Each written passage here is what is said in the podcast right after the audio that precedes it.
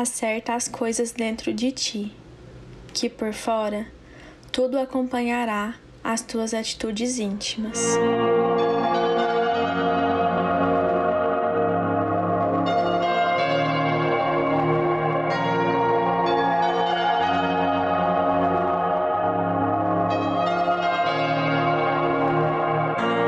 Olá, eu sou Yasmin e esse é um episódio do Missão Despertar Cast, um local onde sabemos que o despertar espiritual começa individualmente, mas o caminho é seguido em conjunto, e é para isso que estamos aqui. O episódio de hoje está muito especial e prático, eu tenho certeza que você vai amar. Hoje eu trouxe cinco hábitos que vão te elevar e te conectar mais consigo mesmo e com a pessoa que você quer se tornar. No final, eu ainda separei dicas de cada tópico para você já colocar esses hábitos em prática a partir de hoje. Lembre-se, não existe despertar sem autoconhecimento. E esses cinco hábitos com certeza trarão respostas e mudanças internas que você tanto busca. Então vamos lá! Primeiro hábito foi inclusive o meu primeiro hábito nesse, nessa etapa de despertar, que é a meditação. A meditação, resumidamente, consiste em uma técnica para treinar o foco e a atenção e permitir a habilidade de lidar melhor com esses pensamentos automáticos, com foco no presente e atenção às nossas atividades de autoconhecimento não tem relação com religião, mesmo sendo uma prática muito comum de determinadas religiões, como por exemplo o budismo, o hinduísmo, ou até mesmo estando presente na prática de yoga, ele não é específico de nenhuma doutrina ou de nenhuma religião. A premissa aqui na meditação, e é o que vocês já vão desconstruir e falar para outras pessoas, porque isso é uma crença muito comum, é de que na meditação o objetivo é não pensar em nada. Isso não existe. Não tem como a nossa mente não pensar. Porque a nossa mente ela foi feita para pensar. Então a gente estaria pedindo para ela ir contra a natureza, e esse não é o objetivo. O objetivo da meditação é observar os pensamentos e os padrões da nossa mente sendo assim mais críticos com o que a gente está pensando e principalmente entender os nossos pensamentos e controlá-los cada vez de forma mais fácil. Além disso, é comprovado cientificamente que a meditação ela reduz a ansiedade, ela auxilia no tratamento da depressão e ela permite que nós tenhamos uma maior qualidade de vida também. Enquanto a ansiedade ela nos coloca em um lugar de muita agitação e o nosso corpo ele acaba se preparando para uma situação de luta, a meditação ela diminui o metabolismo basal do nosso cérebro, então ele permite que a gente transporte oxigênio para as nossas células mais facilmente, fazendo com que a gente se livre desse sentimento de luta ou fuga que a ansiedade nos traz. Existem inúmeros benefícios da meditação, entre eles a estimulação do córtex frontal, é um local do nosso cérebro que está responsável pelo nosso comportamento e atenção. Então, ele faz com que a gente tenha mais foco e com que a gente tome decisões mais centradas, sem ser levados pelo impulso, sabe? Pela emoção. E isso tem inúmeros benefícios que cabe um episódio especial só para meditação. Mas o que eu quero trazer aqui para vocês é que essa é uma prática que, a princípio, pode ser muito complicada para algumas pessoas. E quantas vezes a gente não escuta as pessoas falando: "Eu sou muito ansioso, eu não consigo meditar". Então a meditação é para você. É necessário é que você encontre qual a melhor prática de meditação. Muitas pessoas preferem o silêncio completo, outras pessoas preferem ouvir uma música calma, outras preferem repetir mantras enquanto meditam e também tem as meditações guiadas. Como vocês viram que o nosso podcast também começou a produzir meditações guiadas e vocês podem usar elas também para iniciar esse hábito. Uma atenção especial que vocês devem ter em relação à meditação é que você não deve meditar durante uma crise de ansiedade. Essa técnica de meditação ela é profilática, ou seja, ela é preventiva. Não é aconselhado meditar no momento de ansiedade porque ele pode piorar a sua ansiedade. O segundo hábito é o yoga. Então, como que a gente explica o yoga, né? Essa prática tão maravilhosa. O yoga, ele não é uma atividade física, tá? Diferente do que muitas pessoas pensam. Ele é sim uma prática corporal que permite a união dos nossos três âmbitos: físico, mental e espiritual. A partir do que nós chamamos de asanas, que são as posturas psicofísicas do yoga, nós nos conectamos com as nossas emoções e sentimentos e com lugares ali do nosso cérebro que são trabalhados em cada uma das posturas. É como se cada postura ativasse uma parte do nosso cérebro e dos nossos músculos, sabe? E aí, a partir dessa ativação, permite que a gente acesse alguns padrões de pensamento e comportamento que a gente tem. O bom do yoga é que é uma prática que não é só ali no tapetinho. Ele tem uma série de princípios morais que devem ser seguidos fora do tapete também. E o mais conhecido deles é o Ahimsa, que é a não violência. O yoga é uma ótima ferramenta para autoconhecimento e movimentação do nosso corpo também, sem contar que relaxa muito. Hoje em dia eu faço raras posturas de muita flexibilidade. Eu até assim me considero um pouco flexível, mas a maioria das posturas que eu faço são de manutenção, então eu fico muito tempo nelas. Não quer dizer que eu preciso ser muito flexível para ficar nelas. Isso é um, uma outra crença, um preconceito que muitas pessoas têm.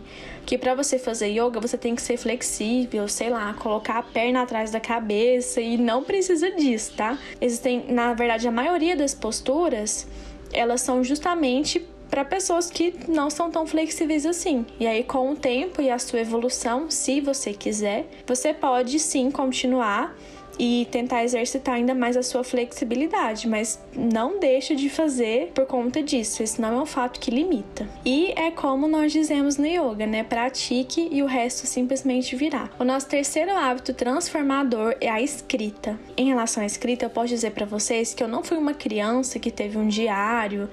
E eu sempre achei muita bobeira isso de escrever, porque eu sempre fui muito de falar. Então a escrita não esteve presente na minha vida. Mas eu iniciei esse hábito há um tempo e eu posso dizer para vocês que eu notei que é como se os meus pensamentos e os meus sentimentos eles ficassem de certa forma mais palpáveis, sabe? Quando eu escrevo, parece que eu consigo trazer aquilo para o mundo material. Então eu consigo compreender ele melhor. Essa foi uma atividade desafiadora para mim, porque, como eu disse, eu não tinha esse hábito, mas foi muito bom porque eu me comprometi inicialmente a escrever no mínimo três coisas que eu era grata naquele dia. Então, sempre eu acordava e escrevia. E esse é um hábito que a gente chama, como no livro Poder do Hábito, de um hábito angular. Quer dizer que ele foi agregando outros hábitos. Então você pode pensar, nossa, mas eu pegar um caderno para escrever três coisas que eu agradeço, isso é muito pouco, mas não é. Tá? Isso é o seu ego falando, isso é autossabotagem para você não começar. Mas comece que seja com esse pouco, e você vai ver que com o tempo você vai ter mais vontade de escrever sobre outros assuntos, e esse hábito vai puxando outros também. São aí alguns benefícios da escrita. É uma ferramenta para a organização dos pensamentos e ideias, é uma oportunidade de ressignificar acontecimentos dramáticos como se você estivesse contando a sua história, só que agora como um observador. Ajuda a desenvolver a consistência e a disciplina, criando esse hábito nessa rotina de escrita. Auxilia a refletir, o que pode promover a melhora do humor, redução dos níveis de estresse e alívio de sintomas depressivos. E também ajuda a focar no momento presente, diminuindo a ansiedade. Isso não sou eu que estou falando. Existem vários benefícios à escrita e existem muitos artigos que falam sobre isso, não sou só eu que estou falando, sobre benefícios no nosso humor que a escrita pode trazer. Tenta separar um caderninho só para isso, que vai ser sucesso. O nosso quarto hábito é a leitura. Você é uma dessas pessoas que sempre quis ler livro, mas nunca conseguiu criar o hábito? Talvez seja porque você não encontrou o seu gênero preferido ou porque você subestima o poder da leitura. Ou talvez porque você acha que tem que ter metas muito altas, como ler um capítulo por dia. E cuidado, porque isso aqui pode ser autossabotagem. você cria esse pensamento, ah, eu não consigo ler só metade de um capítulo, eu preciso ler ele todo. Só que aí no fim das contas você acaba não lendo nada. Lembre-se que feito é melhor que perfeito. Esse é um dos princípios nossos aqui, hein? Vocês viram no último episódio. Então, se comprometa, por exemplo, a ler uma página, cinco páginas por dia, o que você achar que cabe mais na sua rotina. Mas tenta fazer que seja um parágrafo por dia, mas você já vai sentir que você está fazendo alguma coisa.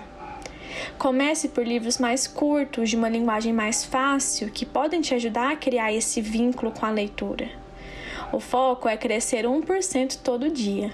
Temos o resto das nossas vidas para trabalhar no autoconhecimento, então não precisamos de pressa. Quinto, mas não menos importante, hábito transformador, eu trago para vocês as práticas integrativas, que são o quê? São técnicas populares, mas hoje em dia não tão usadas assim aqui no Ocidente, pelo menos, que elas trabalham o nosso corpo como um todo. Então, elas veem as nossas emoções e o que as nossas emoções podem causar de doença e desordem no nosso corpo. E aí eu trouxe aqui algumas delas para vocês, como por exemplo o Reiki, que é uma técnica de imposição de mãos. Existem cursos que você pode fazer para ser reikiano e conseguir aplicar reiki em você. O Theta Healing, que você pode tanto fazer com uma pessoa ou você pode assistir vídeos sobre Theta Healing.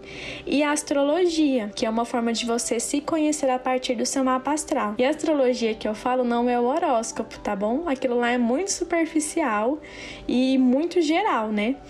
Na astrologia, não. Nós olhamos os planetas, cada casa. Se você escrever aí foto de um mapa astral, você vai ver que tem muita coisa para ser analisada.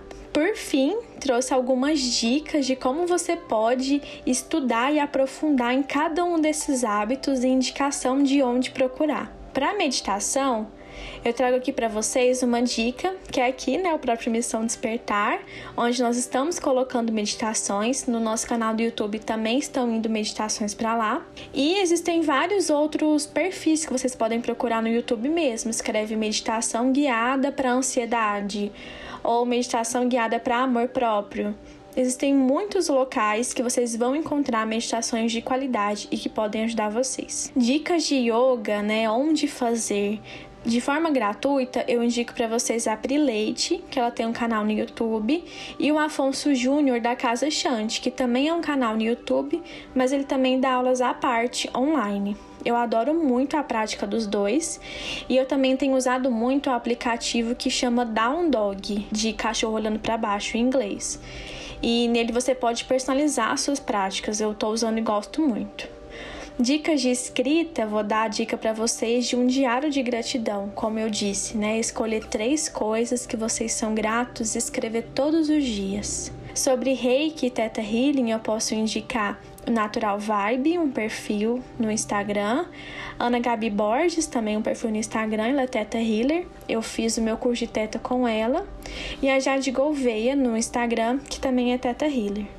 Astrologia, eu não posso indicar outra pessoa a não ser a Isa Mesadre do Calendastro, que são previsões diárias é, de acordo com os astros, mas também tem sobre o seu próprio mapa para te ensinar a interpretar o seu mapa.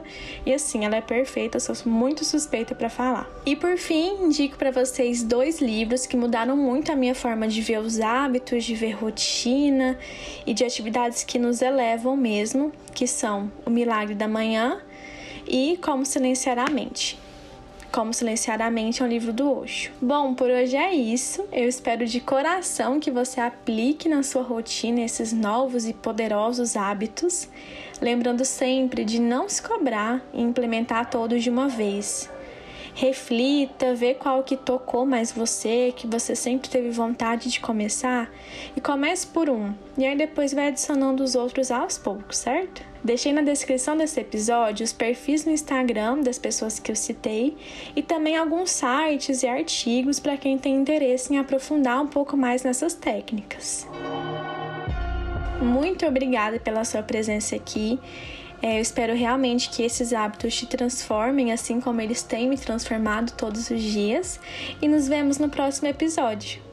Como eu disse, começamos a postar aqui meditações, então convido vocês a ouvirem as nossas meditações guiadas e comentem comigo lá no Instagram. Estou sempre disponível para feedbacks e trocas lá.